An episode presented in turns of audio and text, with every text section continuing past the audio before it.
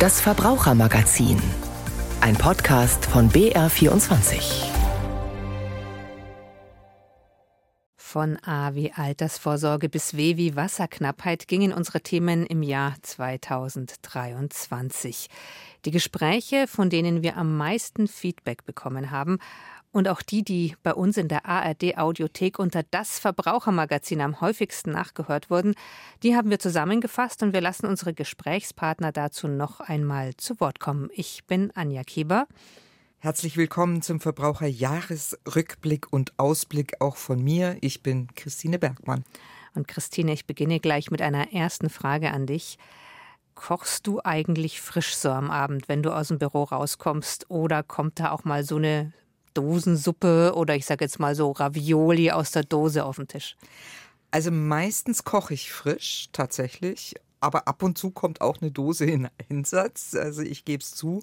Was aber oft daran liegt, dass wir zum Beispiel sehr gerne Baked Beans essen und die gibt es nur in der Dose. Und also eine Dosensuppe kommt eigentlich bei mir nicht auf den Tisch.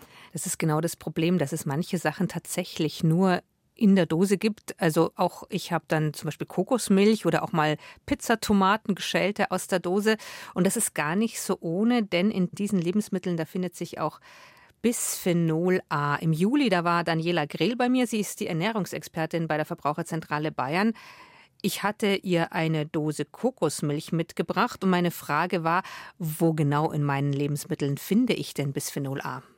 Es geht uns leider alle an, weil es doch relativ stark verbreitet ist. Es ist im Prinzip in drei Produkten enthalten. Das eine haben wir jetzt hier schon. In der Dose ist es häufig eingesetzt bei der Innenbeschichtung. Und das zweite kennt man im Thermopapier, also insbesondere den Kassenzetteln, wobei das ja in der Zwischenzeit verboten ist, weil man einfach vermutet hat, dass das Bisphenol A auch über die Haut aufgenommen werden kann. Und ja, das letzte ist dann tatsächlich das PC, der Poly Polycarbonat. Das ist ein Kunststoff, der häufig eingesetzt wird, ja genau für Brotzeitboxen, aber auch Trinkflaschen. Der zeichnet sich immer so aus, dass er meistens durchsichtig ist und sehr hart. Bei Babyflaschen wurde das auch häufig verwendet. Da ist es aber in der Zwischenzeit tatsächlich auch verboten. Okay, Babyflaschen, da ist es verboten, aber jetzt haben ja ganz viele, ich auch, so eine durchsichtige Trinkflasche immer dabei. Was ist denn damit? Also ich muss sagen, nach dieser Sendung habe ich keine durchsichtige Hartplastik-Trinkflasche mehr. Ich habe meine weggeschmissen. Denn diese Trinkflasche aus Polycarbonat, die darf auf gar keinen Fall in die Spülmaschine. Da kann sie nämlich verkratzen. Und sie darf auch sonst nicht verkratzen, innen vor allem nicht. Sind da mal Dellen, Kratzer oder sonstiges drin, dann müssen die nämlich ganz, ganz schnell weggeschmissen werden. Ich habe es gemacht. Äh, Glückwunsch, ich sollte mir das jetzt auch überlegen. Aber was ist denn die Folge, wenn ich Bisphenol A zu mir nehme? Was passiert da mit mir? Also dazu hat die Ernährungsexpertin Daniela Grehl von der Verbraucherzentrale Bayern Folgendes gesagt. Bisphenol A ist tatsächlich als eine hoch giftige Substanz eingestuft worden, weil sie a hormonell wirken kann, also auch auf die Reproduktionsrate gehen kann. Und äh, man hat jetzt auch in neuen Studien äh, festgestellt, dass es auf das Immunsystem, insbesondere auf die T-Zellen, agiert. Und das Problematische ist eigentlich auch, dass man sich momentan noch nicht einig ist. Es heißt ja immer, die Dosis macht das Gift, also je mehr, umso schlimmer. Mhm. Bei Bisphenol A gibt es die Niedrigdosis-Theorie, was bedeutet, dass gerade dieses unterschwellige wenige eventuell sogar noch ähm, schädlicher für den Körper ist, wie jetzt wirklich größere Mengen. Also das sind wirklich krasse Ergebnisse. Ich persönlich möchte damit Bisphenol A unbedingt meiden. Ich weiß nicht, wie es dir da geht. Ja, mir geht es langsam auch so. Da wir ja auch immer um Lösungen bemüht sind in unserem Verbrauchermagazin, habe ich nachgefragt bei Daniela Grehl, was sollen denn jetzt die Verbraucherinnen und Verbraucher tun? Es gibt halt einige Lebensmittel, also gerade die Kokosmilch, aber auch bei den Tomaten, muss ich ehrlich sagen, fällt es mir sehr schwer, weil es da einfach noch wenig Alternativen gibt. Aber es ist tatsächlich unsere Empfehlung auch von der Verbraucherzentrale, dass man möglichst frisch kochen sollte und wenig Dosen verwenden. Also auch Wurstdosen, Fischdosen haben einfach das Problem, dass meistens Bisphenol A im Spiel ist. Okay, also keine Baked Beans mehr, solange es die nicht im Glas gibt. Musst schauen, vielleicht werden sie ja irgendwann jetzt dann angeboten. Frisch kochen, das ist ja leider auch immer ein bisschen mit Aufwand verbunden. Also unter einer Stunde komme ich immer nicht aus der Küche raus und da kann es auch wirklich nur ein kleines Omelett und ein Salat sein und danach mhm. muss man ja aufwaschen. Alles immer nach der Arbeit. Ne? Und das alles mhm. nach der Arbeit. Alles, was mit Aufwand verbunden ist, schieben wir ja gerne beiseite, teilweise auch zurecht. Eben, du hast gerade gesagt, man kommt abends aus der Arbeit nach Hause und dann kann man irgendwie nicht mehr. Leider schieben wir auch das nächste Thema immer so ein bisschen vor uns her. Christine, Du hast dich damit beschäftigt, warum wir das Thema Altersvorsorge so gerne so ein bisschen von uns weg oder vor uns herschieben. Ja, leider ist es immer noch so, obwohl ja das Problem immer drängender wird und die Rente, die, ja, die wird nicht reichen. Sie hat übrigens auch noch nie gereicht, aber es wird halt doch weniger werden und von daher ist es eigentlich ja dringend notwendig, was zu tun. Wenn es dringend notwendig ist, sollten wir es ja eigentlich angehen. Warum sagen wir nicht, hurra, heute Abend schaue ich mal, was ich mit meiner Altersvorsorge tun könnte, dann ist es weg und ich kann beruhigt sein. Warum schieben so viele, ich inklusive, dieses Thema immer so gern ein bisschen vor uns her? Ja, da hat die Verhaltensökonomie einen ganz ja, passenden Ausdruck dafür. Das ist die sogenannte Gegenwartspräferenz. Also alles, was in der Zukunft ist, das wird eher verdrängt. Der Konsum, den ich heute mit dem Geld anstellen kann, was ich mir alles kaufen kann, der ist mir mehr wert als die Sicherheit für später weil das einfach alles noch so weit weg ist. Und das hindert viele einfach daran, sich überhaupt damit mal zu befassen. Das ist jetzt mal die eine Hürde. Die andere ist, dass es auch nicht zu kompliziert sein darf. Und wir wissen alle, wie kompliziert Geldanlagen sind. Und ähm, oh ja. dann legt man das Thema gleich wieder zur Seite. Wird es denn was helfen, wenn die Menschen deutlicher vor Augen hätten, was da auf sie zukommt, wenn sie nichts tun?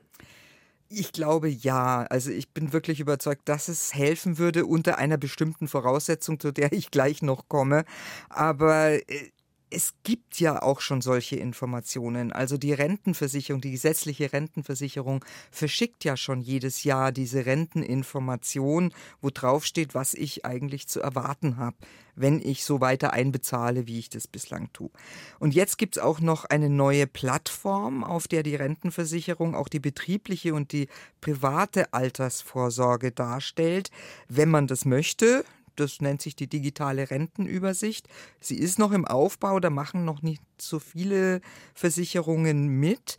Aber es wäre eine gute Möglichkeit, wenn es mal läuft. Aber vorausgesetzt immer, dass die Information natürlich auch entsprechend einfach aufbereitet ist und es nicht zu kompliziert wird. Okay, sagen wir mal, ich habe die Informationen alle da, sie sind gut für mich aufbereitet, ich weiß jetzt, was auf mich zukommt, aber ich muss auch irgendwie, sagen wir mal, in die Puschen kommen. Hat denn da in dem Bereich die Verhaltensökonomik auch Vorschläge für mich? Ja, hat sie tatsächlich. Und der Fachbegriff dafür heißt Nudging. Das heißt so viel wie anstupsen. In dem Fall ist es eigentlich eher so ein, ja, ich zwing dich zu deinem Glück. Das gibt es schon in anderen Ländern und das heißt Opt-out-Klausel. Also man hat ein Rentensystem, wo jeder Arbeitnehmer, der irgendwo angestellt wird, automatisch in ein privates Altersvorsorgesystem eingebunden wird. Also, dass einfach eine bestimmte Summe von deinem Gehalt automatisch auf einen privaten Fonds oder ein, eine Versicherung, meistens ins Fonds mittlerweile, eingezahlt wird außer du widersprichst. Also du musst aktiv widersprechen. Ansonsten läuft das automatisch. Und die Skandinavier haben damit wahnsinnig gute Erfahrungen gemacht. Also die, die Quoten, die die erreichen, die liegen bei über 80 Prozent. Also die das dann einfach weiterlaufen lassen. Wir sind alle bequem. Ja? ja. Wenn sowas mal eingerichtet ist, dann lassen wir das äh, einfach laufen. Und bei uns empfehlen die Experten das schon lange, sowas einzuführen. Aber irgendwie tut sich da derzeit überhaupt nichts. Wäre aber mal eine gute Anregung. Ja, ich fände es eine super Anregung, ja. Es gibt noch ein Thema, mit dem wir beide uns sicher im Alter beschäftigen werden müssen. Und dieses Thema ist Wasser, beziehungsweise, dass das Wasser irgendwann knapp werden kann oder fehlen kann, auch bei uns. Und was wir tun können, wenn das Wasser knapp wird, darüber habe ich mit Professor Johannes Wallacher im September gesprochen. Er ist der Präsident der Hochschule für Philosophie. Durch den Klimawandel ist der Wassermangel auch bei uns angekommen und er wird in den nächsten Jahren dramatisch zunehmen. Das ist was, was ich ehrlich gesagt mir noch gar nicht richtig mhm. vorstellen kann. Denn Wasser ist für uns doch irgendwie ganz normal. Uns fällt es schon überhaupt nicht mehr auf, wenn wir den Wasserhahn anmachen. Also man macht ihn einfach an und man geht davon aus, frisches Trinkwasser kommt raus. Weil wir so ein bisschen sorglos damit auch umgehen oder weil es uns auch gar nicht auffällt, haben wir beide mal unseren Alltag wassermäßig zusammengefasst. So, der Hund kriegt jetzt erstmal ein bisschen Futter mit Wasser und das ist so ziemlich das erste Wasser, was wir heute verwenden. Dann natürlich, ja, muss jeder mal wahrscheinlich, kennen Sie alle. Bevor ich ins Büro gehe, mache ich noch die Spülmaschine fertig. Eine Eco-Funktion, die mache ich jetzt mal an und ich habe keine Ahnung, wie viel Wasser die verbraucht. So, jetzt geht's gleich unter die Dusche. Ich habe einen Sparduschkopf. Und bevor ich jetzt ins Büro gehe, fülle ich mir wie immer meine Wasserflasche ab. Da passt ein halber Liter rein. Das ist jetzt die zweite Maschine heute. Dabei wird es auch bleiben. Na, Tür zu. Das verbraucht doch eine ganze Menge. Auch da habe ich nachschauen müssen. Nach der Herstellerangabe sind es 49 Liter, die da verbraucht werden bei einer Waschladung. Heute Abend kommen Gäste bei mir und da muss ich etwas machen, was ich sehr ungern mache und das ist Bodenwischen. Und dafür lasse ich mal meinen Putzeimer volllaufen. So, jetzt ist genug. Fazit heute. Die großen Brocken sind halt natürlich das Duschen, das Waschen mit der Waschmaschine oder auch ja, diese vielen Kleinigkeiten zwischendurch. Das ist mir oft gar nicht so bewusst gewesen, wie oft man den Wasserhahn mal so kurz anmacht und wie schnell da mal ein paar Liter da zusammenkommen. Also einfach so den Hahn aufdrehen. Es kann sein, dass das in einigen Jahren auch bei uns gar nicht mehr so einfach mehr möglich sein wird, sagt Johannes Wallacher. Wir müssen einfach konstatieren, dass Trinkwasser nur einen begrenzten Anteil des weltweit verfügbaren Wassers, dieses blauen Planeten machen, der ja vor Wasser im Grunde nur so strotzt, aber 97,5 Prozent des verfügbaren Wassers weltweit ist Salzwasser und nicht einfach als Trinkwasser zu nutzen.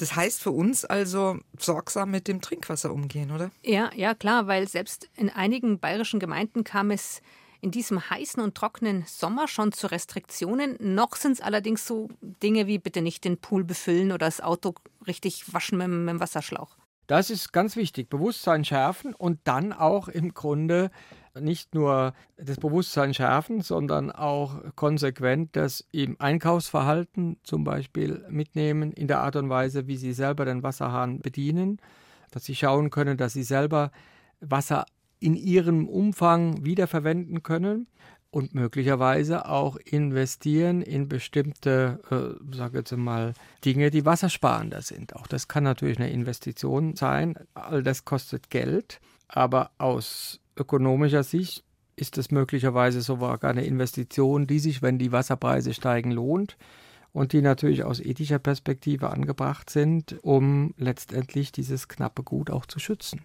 und vom Wasser und unserem künftigen Umgang damit kommen wir zu einem Thema, das immer für sehr viel Aufmerksamkeit sorgt. Das bedingungslose Grundeinkommen. Wirklich, da haben wir viele Reaktionen dazu. Ohne jeden Aufwand soll jeder von uns so um die 1200 Euro im Monat vom Staat bekommen. Einfach so, bedingungslos, ohne Arbeit. Das wollen die Befürworter so haben. Es gibt auch viele Kritiker. Dieses Thema, das polarisiert so richtig bei unseren Hörerinnen und Hörern. Und deshalb reden wir jetzt auch nochmal drüber. Christine, du beschäftigst dich seit Jahren mit dem bedingungslosen Grundeinkommen. Was ist denn so das Faszinierende für dich dran? Das Faszinierende ist wirklich, dass es äh, aus ganz verschiedenen Ecken kommt, dieses bedingungslose Grundeinkommen. Jeder hat da eine andere Intention damit. Du hast ja schon gesagt, das bedingungslos, ohne Aufwand. Für die einen ist das wirklich eine Entlastung, die sagen, ja, dann muss man nicht mehr zum Amt gehen, muss sich nicht schämen, muss nicht äh, seine ganzen Finanzen offenlegen, so die Hosen runterlassen sozusagen es gibt diese Forderung aber auch aus einer ganz anderen Ecke, ja, aus der neoliberalen Ecke, die dann sagen, wir geben euch das. Und dann ist der Staat aber raus aus allem, hat keinerlei Verantwortung mehr für irgendetwas. Also das sind komplett konträre Intentionen und das finde ich eigentlich immer sehr faszinierend daran. Jetzt gibt es ja verschiedene Modelle. Wie soll es denn ganz konkret ausschauen? Wer kriegt was und warum und wie lang und so weiter? Es sind unterschiedliche Modelle, aber sagen wir mal, die gängigsten gehen davon aus, dass man das Existenzminimum eben absichert und ähm, da spricht man meistens von 1200 Euro für jeden Erwachsenen, für die Kinder manchmal eben nur 600 Euro dann. Und ja, für wie lange? Für immer. Ja, also das wird es immer geben, von der Geburt bis zum Tod. Und dafür gibt es aber dann auch keine anderen Sozialleistungen mehr.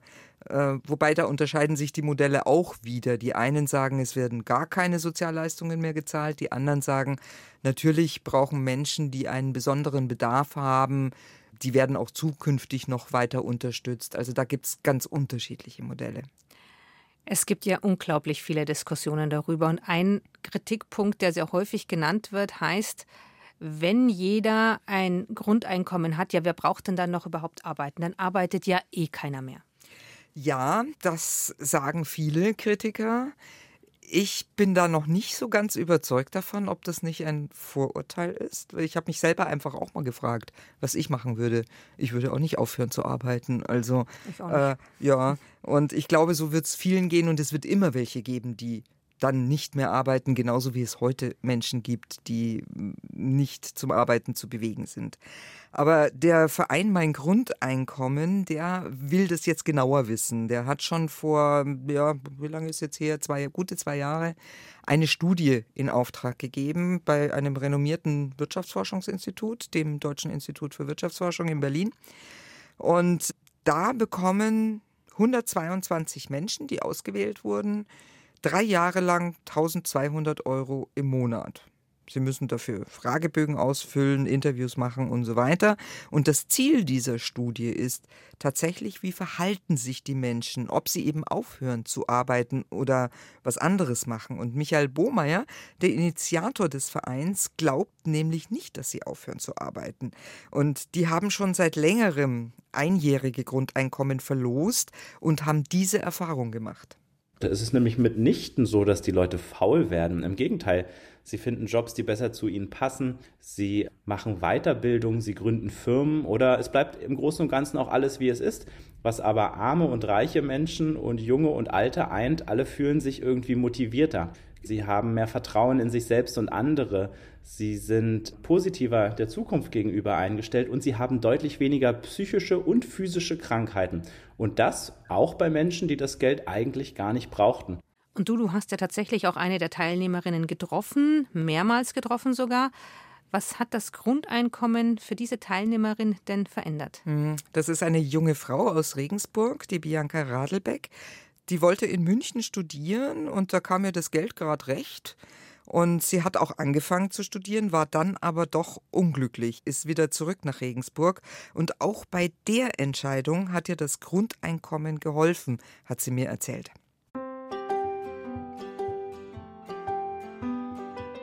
So mit dem Grundeinkommen bin ich jetzt nicht verpflichtet oder habe nicht diesen Druck, dass ich sage, ich muss jetzt nächsten Monat sofort wieder arbeiten, weil sonst geht mir das Geld aus. Also es hilft mir schon sehr, sehr viel. Einfach irgendwie freier entscheiden zu können. Man hat diese Sicherheit, man bekommt jeden Monat die 1200 Euro und man muss nicht irgendwie an Erspartes ähm, rangehen oder irgendwie jetzt äh, mit Gewalt irgendwie einen Job ausüben, sondern ja, man hat einfach diese Sicherheit. So, ich ja, ich gehe jetzt nicht pleite von heute auf morgen, blöd gesagt, genau. Ich mache meinen Weg sowieso und mir ist immer wichtig, dass ich mich wohlfühle in dem, was ich tue. Und Ja, das ist wirklich eine gute Frage. Hätte ich das ohne den Grundeinkommen auch gemacht? Aber ich denke ja, weil ich hätte diese Mittel auch dazu gehabt. Das wäre nicht so einfach gewesen, aber ich hätte es gemacht. Es hat mir mega viel geholfen und ich bin so dankbar, dass ich das drei Jahre kriegen durfte.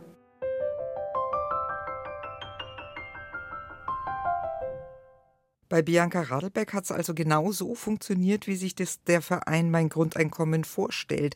Es wird andere geben, wo es vielleicht anders läuft und da werden wir die Ergebnisse der Studie abwarten müssen. Was die Studie aber nicht untersucht, ist ja die Finanzierung, oder? Also wo soll jetzt das Geld herkommen? Ja, das ist tatsächlich nicht Gegenstand dieser Studie. Sie beschränkt sich tatsächlich auf die Reaktionen derjenigen, die das Grundeinkommen bekommen. Es soll in einer Folgestudie eventuell untersucht werden über die Finanzierung.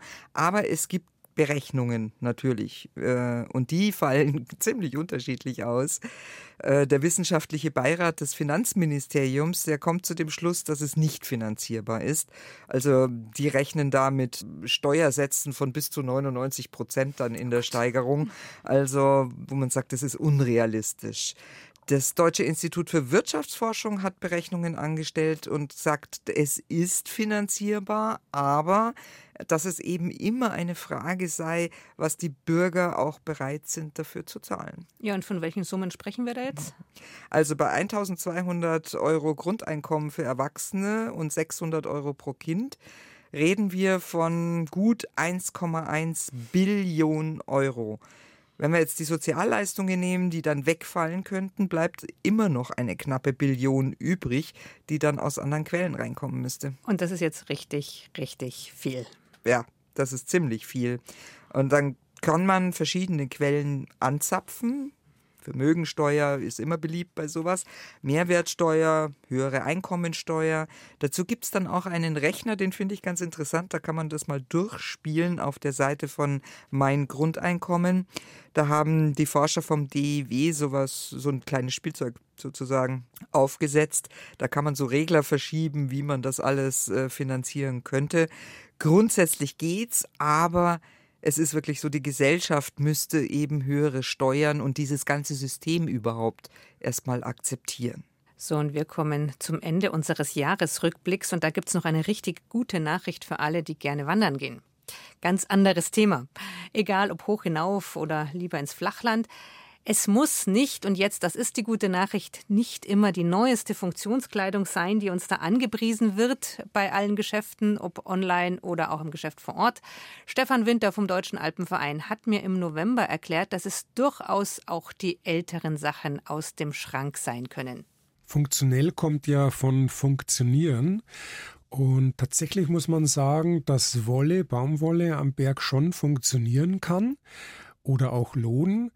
Und wir wissen ja, dass Wolle sehr gut äh, Nässe auch aufnehmen kann, binden kann und dann durch Körperwärme auch wieder trocknet. Das dauert natürlich seine Zeit, aber demgegenüber steht natürlich der Wärmeeffekt von Wolle, der ein ganz höherer ist als jetzt halt bei künstlichen Stoffen. Ich habe auch mir selber mal vom Alpinen Museum alte Bekleidung ausgeliehen, um das selber mal zu testen und bin dann auf die Zugspitze gegangen in schweren Loden, nur mit Baumwollsachen, überhaupt nichts Künstliches dabei. Das hat eigentlich ganz gut funktioniert und ich muss sagen, dass ich mittlerweile sogar lieber fast Baumwolle anziehe als reine Synthetik.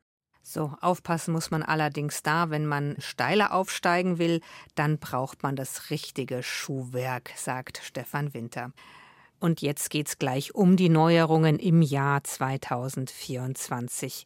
Christine, von all den Themen, die wir jetzt in der vorigen halben Stunde besprochen haben, dreht sich da bei irgendeinem was weiter im kommenden Jahr? Ja, tatsächlich. Und zwar beim bedingungslosen Grundeinkommen wird es im Herbst die Ergebnisse der Studie geben, dieser dreijährigen großen Studie. Und da bin ich wirklich gespannt drauf, was da rauskommt. Also da bleiben wir dran, auf alle Fälle auch im Herbst. Auf jeden Fall. Und wir schauen dann, wer so ein bisschen mehr Recht bekommt, die Kritiker oder die Befürworter. Jetzt kommen erstmal einige Neuerungen auf uns zu, vor allem bei ganz alltäglichen Dingen. Unsere Kollegin Hanna Heim hat das für uns zusammengefasst und einen Tag im Jahr 2024 für uns zusammengestellt, und zwar von frühmorgens bis spätabends. Mama, die Milchtüte darfst du nicht in den Müll schmeißen. Da ist doch Pfand drauf. Es ist ein ganz normaler Tag im Jahr 2024. Die Erdbeermilch aus der Plastikflasche muss, genauso wie andere Milch- und Milchmixgetränke, zurück zur Pfandstation. Und das Kind muss jetzt mal zur Schule. Aber können wir bitte nicht das Auto nehmen? Nee, eh nicht. Denn seit der CO2-Preis für Öl, Benzin, Diesel und Erdgas von 30 auf 40 Euro pro Tonne gestiegen ist, lassen wir das Auto für kürzere Strecken lieber stehen. An den Tankstellen ist das Benzin merklich teurer geworden. Der Bundesverband der Verbraucherzentralen sieht diese CO2-Abgabe zwiegespalten. Einerseits trage sie mittelfristig zum Umweltschutz bei, so der Energieexperte Thomas Engelke. Andererseits verteuere sie das Leben nicht nur von Autobesitzern, sondern auch von allen Menschen, die mit fossilen Energieträgern heizen. Wenn ich zum Beispiel einen Musterhaushalt mir angucke mit 20.000 Kilowattstunden Gas-Jahresverbrauch, dann zahle ich zurzeit einen CO2-Preis von 110 Euro und der steigt im nächsten Jahr um 36 Euro. Hinzu kommen noch weitere Faktoren, deretwegen Energie teurer wird. Die Energiepreisbremse fällt weg, die Mehrwertsteuer für die Gasbeschaffung steigt wieder von 7 auf 19 Prozent und wegen des Haushaltslochs fallen einige Subventionen weg. Heißt, wer in einen günstigen Tarif wechseln kann, sollte das schleunigst tun. Ah, dann nehmen wir die Bahn. Auch bei den öffentlichen Verkehrsmitteln sind die Preise gestiegen. Bei der Deutschen Bahn um durchschnittlich 5 Prozent. Zur Mitte des Jahres 2024 könnte sogar das 49-Euro-Ticket wieder Geschichte sein. Dafür aber kommt das 1-Euro-Radelticket. Das gilt in Regionalzügen und S-Bahnen in ganz Bayern. Allerdings ist bei der Einführung eher eine Art Flickenteppich entstanden, so dass jetzt auf den meisten Strecken rund um München und in Richtung Nürnberg weiterhin ein gewöhnliches Radticket für 6 Euro gekauft werden muss. Wir lassen das Rad lieber am Bahnhof stehen. Ich komme auch so in die Schule. Ah, Mist, mein Handy-Akku ist schon wieder leer. Zum Glück gibt es ab Ende 2024 endlich das einheitliche Ladekabel. Ja, wirklich. USB-C wird zum Standard. Außerdem geht es in diesem Jahr voran mit der EU-Batterieverordnung. Zwar soll es erst ab 2027 verpflichtend möglich sein, die Akkus von Handys und anderen Geräten selbst auszutauschen, aber ab Februar 2024 gilt, dass in Batterien und Akkus immerhin ein gewisser Prozentsatz recycelter Metalle enthalten sein muss. Oh, das siehst du blass aus. Ist alles in Ordnung? Passt schon. Okay, dann wünsche ich dir viel Spaß heute, ja? Aber wenn es nicht mehr geht, ruf mich an. Na gut. Während die Tochter also in die Schule geht, fährt die Mutter zur Arbeit. Sie beschäftigt sich zurzeit mit der Ausweitung des Digital Services Acts. 2024 gibt es dank des Digital Services Acts, kurz DSA, Neuerungen für den Handel und den Austausch im Internet. Kerngedanke dieser EU-Richtlinie ist es, die Möglichkeiten zu verbessern, mit denen User Desinformationen, Hassrede oder Produktfälschungen anzeigen können. Und es wird nicht nur für die User leichter, die Plattformen sind dann auch noch stärker als bisher verpflichtet, solche Meldungen nachzugehen und die Täter ausfindig zu machen. Susanne Demel vom IT-Branchenverband Bitkom sieht die strengeren Regelungen grundsätzlich positiv. Ich glaube schon, dass das eine solide gesetzliche Regelung ist mit den Pflichten, die jetzt festgeschrieben werden. Wie die in der Praxis umgesetzt und erfüllt werden können, das müssen wir jetzt noch abwarten. Da müssen die Unternehmen jedenfalls schon einen erheblichen Aufwand betreiben. Damit das auch wirklich passiert, werden die größten Online-Unternehmen direkt von der EU-Kommission überwacht. Außerdem gibt es dann auf europäischer und auf nationaler Ebene direkte staatliche und verbraucherschutzrechtliche Anlaufstellen für Beschwerden. Hallo? Mama, mir geht's nicht gut. Kannst du mich abholen? Na klar, ich mache mich auf den Weg. Wenn Kinder unter zwölf Jahren krank werden, können die Eltern Krankengeld bekommen. Jetzt sind es nicht mehr nur zehn Tage Kinderkrankengeld pro Elternteil, sondern 15. Für Alleinerziehende sind es 30. Und die Krankschreibung kann künftig telefonisch ausgestellt werden. Erst nach vier Tagen daheim müssen die Eltern mit dem Kind zum Arzt gehen. Und dort wird dann das E-Rezept ausgestellt. Wobei, was ist schon ein Hustensaft, wenn man auch eine Genesungssuppe haben kann? Ich mache dir eine Hühnersuppe. Das Fleisch, egal ob vom Metzger oder vom Markt, braucht jetzt auch eine Herkunftskennzeichnung. Und dann werden Hörspiele gehört und Tee getrunken. Eine wunderbare Genesungsbeschäftigung, die sich wohl nie ändern wird. Christina, ist jetzt da so ein Highlight für dich dabei? Ja, das mag jetzt ein bisschen komisch klingen, aber mein Ökonomenherz wird da angesprochen mit dem CO2-Preis tatsächlich, der jetzt erhöht wird. Der ist ja immer noch viel zu niedrig eigentlich, wenn man das mhm. jetzt mal im Kontext mit der Klimawende betrachtet. Der müsste ja noch viel höher sein.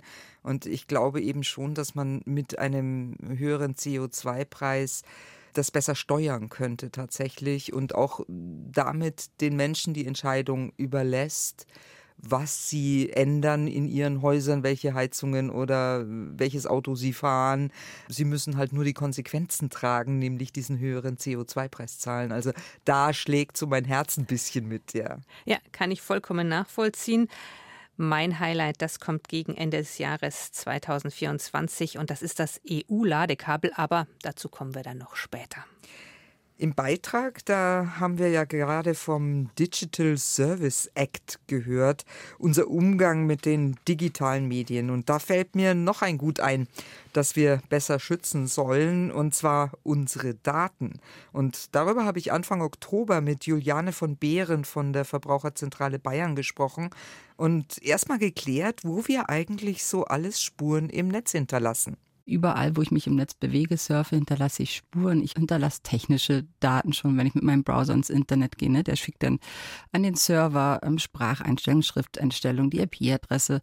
Wenn ich äh, äh, was suche, dann gebe ich was bei Google zum Beispiel ein, die häufig genutzte Suchmaschine. Da werden die Suchbegriffe gespeichert. Wenn ich shoppen gehe oder wenn ich mich meiner Verkehrs-App bewege, überall werden halt Daten aufgenommen und mhm. weitergegeben auch. Und das merken wir ja dann auch, wenn wir zum Beispiel mal nach einer Hose gesucht haben, dann kommen ständig Werbeangebote für Hosen und so weiter. Ja, okay, das muss nicht schlecht sein, weil wenn ich sowieso eine Hose suche, dann ist es ja nett, wenn mir Hosen angeboten werden. Allerdings sind es ja dann nicht die Hosen, die ich haben will, sondern die Hosen, die man mir verkaufen möchte. Und ich finde das tatsächlich etwas beängstigend. Und da kommen ja jetzt die berühmten Cookies ins Spiel. Ja, diese, mit diesen Cookies sammeln die Unternehmen unsere Daten. Und das kann mal ganz praktisch sein, wenn ich zum Beispiel mich in einen Online-Shop einlogge und da einen Warenkorb anlege, dann wieder rausgehe, dann merkt sich der Warenkorb, was ich da schon drin liegen habe. Ich muss das nicht alles nochmal neu zusammensuchen. Aber es können eben auch andere Daten gesammelt gesammelt werden und Profile auch erstellt werden. Und was ich da die ganze Zeit so im Netz treibe. Also mir ist es einmal passiert, da war mein Warenkorb wieder gelöscht. Fand ich klasse, weil da habe ich gemerkt, brauche ich eigentlich doch nicht. Dann habe ich es gelassen. Aber es gibt ja Vorschriften. Und ich kann das ja auch verhindern, dass man sieht, was ich die ganze Zeit im Netz treibe. Du meinst jetzt die sogenannten Cookie-Banner. Ja, die Unternehmen, die müssen sich mittlerweile unsere Erlaubnis geben lassen, welche Daten sie von uns sammeln dürfen und zu welchem Zweck. Und das kennt wohl ein jeder, da ploppt dann ein Fenster am Computer auf und da steht dann, ich nehme das an oder ich lehne es ab oder ich möchte sie verändern. Und ehrlich gesagt, also ich war lange Zeit echt zu faul, ja. Da habe ich immer akzeptiert, weil ich mir denke, das geht dann schneller. Und äh, Juliane von Beeren von der Verbraucherzentrale meint aber, dass man sich die Zeit schon nehmen sollte. Es lohnt sich tatsächlich, das einfach mal zu lesen. Und es ist auch gar nicht so aufwendig, wenn man das öfter gemacht hat, den anderen Weg zu gehen, die Cookie-Einstellung sich anzuschauen und dann einfach weil oft ist es nicht voreingestellt, das darf es nämlich nicht sein, die anderen Cookies einfach abzulehnen. Das mhm. ist meistens ein oder zwei Klicks mehr, aber das ist, wenn man das öfter gemacht hat, sehr schnell erledigt. Und äh, seit der Sendung mache ich das tatsächlich auch immer, dass ich nur diese funktionalen Cookies erlaube. Und ich muss sagen, man gewöhnt sich dran. Das ist wirklich nur ein, zwei Klicks mehr. Ja, ich mache das auch immer so. Ich lehne mal grundsätzlich immer ab und ich nehme auch nur die funktionalen Cookies. Aber was kann ich denn sonst noch machen, außer jetzt äh, so viel wie möglich auszuschließen? Die Verbraucherschützerin, die hat uns ans Herz gelegt, dass wir auch auf unseren Browser achten sollten, mit dem wir uns im Netz bewegen. Es gibt unterschiedliche Browser natürlich, wir kennen sie ja alle. Es gibt Google, den großen Giganten Google Chrome. Es gibt aber auch datensparsamere Browser, wie zum Beispiel jetzt Mozilla Firefox. Es gibt Suchmaschinen, Google nutzen alle, fast 90 Prozent. Aber es gibt auch datensparsamere Suchmaschinen, die unsere personalisierten Daten nicht gleich weitergeben, zum Beispiel DuckDuckGo. Und ähm, es fängt schon an bei den Browser-Einstellungen, das ist ganz wichtig. Okay. Die kann man nämlich so einstellen, dass die Cookies zum Beispiel gelöscht werden ähm, oder dass Cookies, Drittanbieter-Cookies nicht gesetzt werden und nicht weitergegeben werden, unsere Informationen. Ähm, dazu muss man sich einfach mal die Datenschutzbestimmungen im Browser angucken und kann sich dann durchklicken und den möglichst datensicher einstellen. Und dann gibt es da auch noch den Tor-Browser, der es einfach so kompliziert macht, unsere Spuren nachzuverfolgen, ja, dass das einfach kaum noch möglich sein wird. Und bei kompliziert hake ich jetzt ein, das ist jetzt mein Stichwort fürs nächste Thema, als sich die Ampelregierung in Berlin ans Werk gemacht hat. Da stand ein Ziel ganz, ganz weit oben, und zwar Deutschland für eine grüne und nachhaltige Zukunft umzugestalten. Das Heizungsgesetz oder auch Gebäudeenergiegesetz war da ein ganz zentraler Punkt. Und jetzt kommt das Gesetz nach langer und hitziger Diskussion. Und damit ändert sich auch einiges für Hausbesitzerinnen und Hausbesitzer. Hanna Heim. Im Streit um das Heizungsgesetz hat sich die Ampelkoalition nun offenbar auf letzte Details geeinigt. So klang die Tagesschau Mitte 2023. Seit Tagen hatte man da gespannt nach Berlin geschaut und sich gefragt, was ändert sich denn nun für die Hausbesitzerinnen und Hausbesitzer in Deutschland? Aber auch am Tag der Verkündung des Gebäudeenergiegesetzes, kurz GEG, e wurde schnell deutlich, wie genau diese Einigung bei strittigen Punkten wie zum Beispiel Übergangsfristen oder auch finanzieller Förderung von neuen Heizungsanlagen aussieht, das ist allerdings unklar. Ein Gesetz gibt es, aber wie es umgesetzt werden soll, das kann auch jetzt zum Inkrafttreten niemand in wenigen Worten erklären. Und danach ist es so, dass Heizungen, auch alte Heizungen, bis zu 30 Jahre alte Heizungen, zwar weiter betrieben werden können und auch repariert werden dürfen. Rudolf Stürzer ist der Präsident des Eigentümerverbands Haus und Grund Bayern und beschäftigt sich schon das ganze Jahr lang mit dem GEG. E Seine inhaltliche Erklärung beansprucht trotzdem über eine Minute. Im Kern beinhaltet sie die Feststellung, Grundsätzlich ist der Eigentümer dann verpflichtet, eine Heizung einzubauen, die ihre Wärme zu mindestens 65 Prozent durch erneuerbare Energien bringt. Allerdings nur, wenn die Heizung irreparabel kaputt ist und es keinen kommunalen Fernwärmeanschluss gibt. Tja, und weil das kompliziert ist und für Verunsicherung sorgt, hat der Verein Haus und Grund derzeit sehr viel zu tun. Wir merken das an dem unheimlichen Mitgliederzulauf, den wir haben, weil eben der Beratungsbedarf, egal ob es Energie ist oder ob es Mietrecht ist oder ob es mit dem Neubau zusammenhängt, der ist einfach enorm gewachsen. Denn mit den neuen Anforderungen an die Eigentümer gibt es auch neue Anforderungen an die staatlichen Fördermöglichkeiten für Heizungserneuerung oder Dämmung. Wie die aussehen sollen, ob sie 2024 überhaupt noch existieren, das kann aktuell niemand vorhersagen. Was viele Eigentümer derzeit auch beschäftigt, das sind die fallenden Immobilienpreise. Stürzer rät allen Eigentümern, Ruhe zu bewahren, weder überstürzt zu verkaufen noch zu sanieren und sich bei konkreten Anliegen Beratung zu suchen. In der Tagesschau Mitte 2023 wurde dieser Zustand der Unsicherheit so ausgedrückt. Dieses Gesetz und dieser Plan wird in der Bevölkerung keinen Beliebtheitspreis mehr gewinnen, auch wenn er unter Klimaschutzpunkten richtig ist und sich auch für die Kunden rechnet im Übrigen, denn fossile Brennstoffe werden teurer und teurer und wer jetzt noch auf fossile Brennstoffe setzt, der unterliegt einer Milchmädchenrechnung. Und das Geldargument, das zieht doch eigentlich immer. Christoph Messmacher, danke nach Berlin. Aber auch jenseits vom GEG e gibt es noch einige Änderungen für Hausbesitzerinnen und Hausbesitzer, als da wären die sogenannten Balkonkraftwerke, die sollen privilegiert werden. Das heißt, da entscheidet die Eigentümergemeinschaft oder der Vermieter nicht mehr über das Ob, sondern nur noch über das Wie.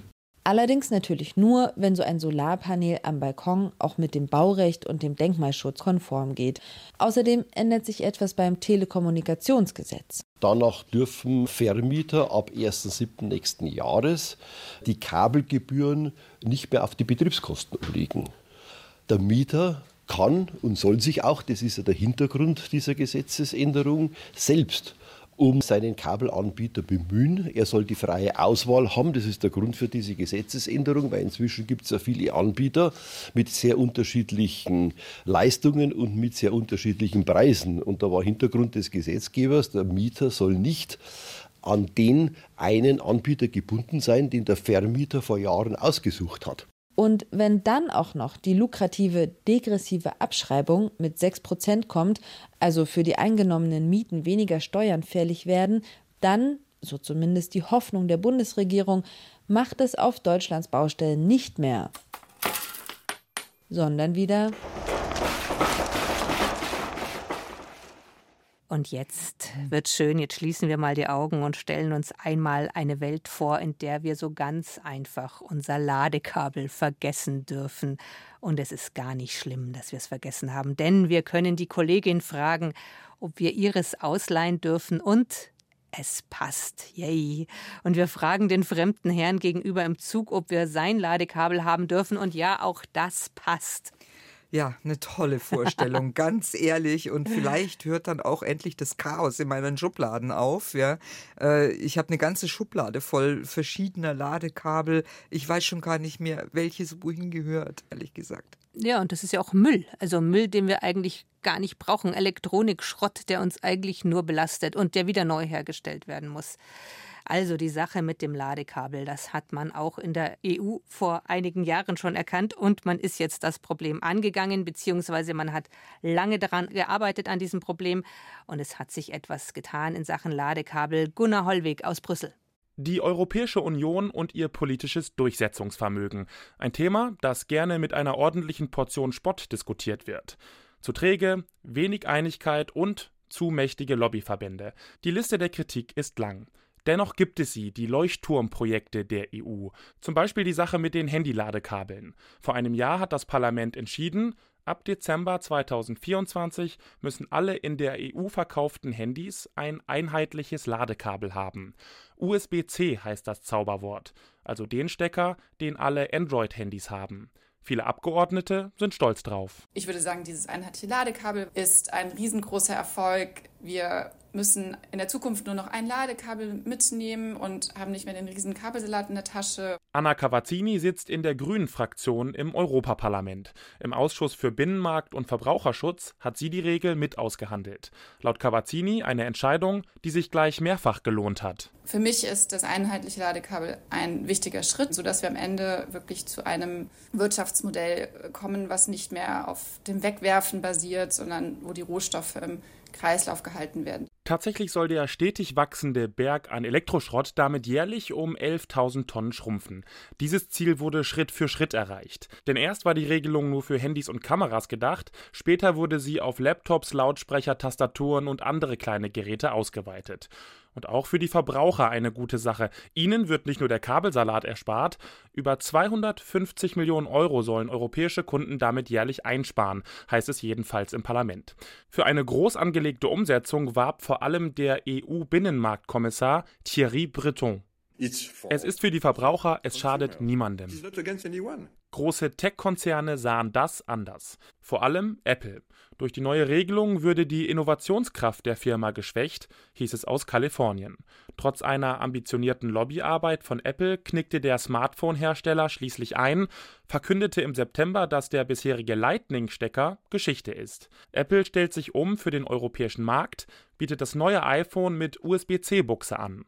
Punkt für die EU. Es gab relativ viel Lobbydruck, aber am Ende hatten wir eine sehr große Einigkeit im Europäischen Parlament, dass wir was für die europäischen Verbraucherinnen und Verbraucher tun wollen. Ein großer Wurf? Ja, vielleicht. Kritik gibt es aber vom Verbraucherschutz. When, uh, the, uh, institutions, the commission started to discuss it, die Debatte startete vor zehn Jahren. Ich glaube also nicht, dass man das schnell nennen kann. Overall consideration of things, we can say it's quick. Oton Chiara Giovannini von der Europäischen Verbraucherschutzorganisation ANEC ist sich sicher, das hätte schneller gehen müssen. Die EU habe es zwar geschafft, aus ursprünglich 14 Ladekabelarten eine einheitliche Buchse zu machen, habe dabei aber anfangs zu sehr auf die Selbstverpflichtung der Hersteller gesetzt, dass die sich auf einen Stecker einigen können. Anschließend sei der Geschichte zu viel Übergangszeit eingeräumt worden, so Giovannini. Mittlerweile werden viele Smartphones bereits induktiv, also kontaktlos geladen.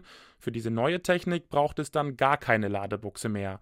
Mit Sicherheit aber eine neue EU-Regelung. Also dann auf ein neues. Ein einheitliches Ladekabel. Da haben wir jetzt wirklich lange darauf gewartet, lange genug. Wir haben wirklich oft im Verbrauchermagazin über dieses Ladekabel Ich wollte gerade sagen, was machen wir denn jetzt? Ja, das Ladekabel war gefühlt in den letzten zehn Jahren immer Thema. Genau, es war immer Thema, aber es wird auch noch Thema bleiben, weil ganz so schnell wird es nämlich nicht geben, weil selbst wenn dieses neue einheitliche Ladekabel eingeführt worden ist, habe ich ja noch mein altes Handy und du hast dein altes Handy und ich kann immer noch nichts ausleihen oder mich damit, mir damit behelfen, dass jemand anderes ein Ladekabel also für wir mich brauchen hat. alle noch neue Geräte dann. Wir brauchen, genau, wir brauchen das alles dann neu. Es wird eine lange Übergangszeit auch noch sein.